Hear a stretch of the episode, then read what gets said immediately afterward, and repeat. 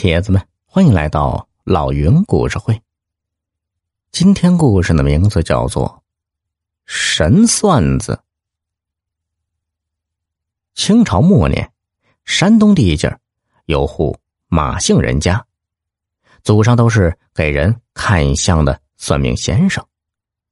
俗话说呀，“三百六十行，行行出状元。”到了老马这一代，这祖传的技艺。更是被他发挥到了极致，每天慕名前来之人络绎不绝。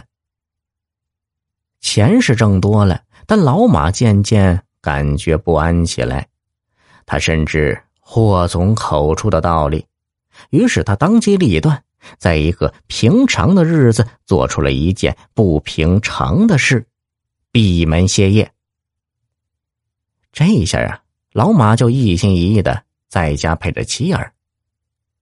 老马有个独生子，这孩子出生时皮肤白皙，五官生的精巧，老马给他取名为马云。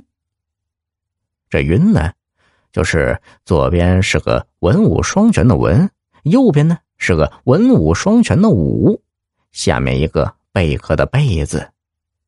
这个字的含义就是文武双全，还有钱。老马是希望他儿子以后能有大作为，超乎寻常。马云到了十四岁时啊，正值发育，身体拔节似的长高，就连脸型五官也发生了很大的变化。原本一张圆乎乎的小脸开始变得狭小，一双不大的眼睛睛也眼角上翘，变得水灵灵起来。让人怎么看都是个笑意盈盈的俊俏女子。俗话说：“男长女相，必生富贵。”可老马看了却是连连摇头叹气，常常自言自语：“这孩子瓜子脸鸳鸯眼，长大后定是个是非人呐。”一转眼，马云就到了十九岁。这孩子虽然从小都被娇宠着，倒也一直安安稳稳，从没有惹出过多大的祸事。他唯一的嗜好就是每天到戏园子里听听戏。这一天，老马请人给马云定下了一门亲事。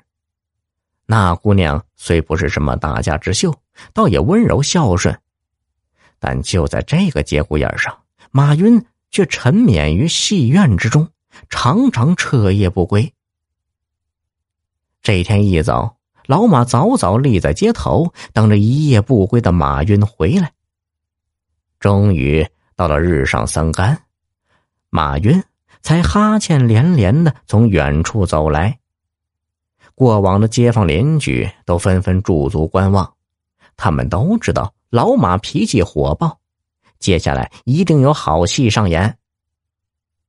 马云摇摇晃晃的哼着小调，快走到老马面前时，才突然收住脚步。一看老马，顿时吓得脸上没了血色。爹，我……马云知道老爹的脾气，一时间说不出话来。哪儿想到老马一句话也不说，只是神色凝重的盯着儿子脸看。路上渐渐围了很多的人，大家都知道老马看相的本领。现在眼见老马来来回回的围着马云转，便都知道今天的事非同小可。马云也慌了，心里莫名的恐惧。他从来没有见过爹的脸色这么凝重，他觉得这一定不单单是责问他夜不归宿那么简单，莫非是是在自己脸上看出了什么灾祸吗？马云出生在这样的家庭，耳濡目染，对于老爹的这身本领，他是深信不疑的。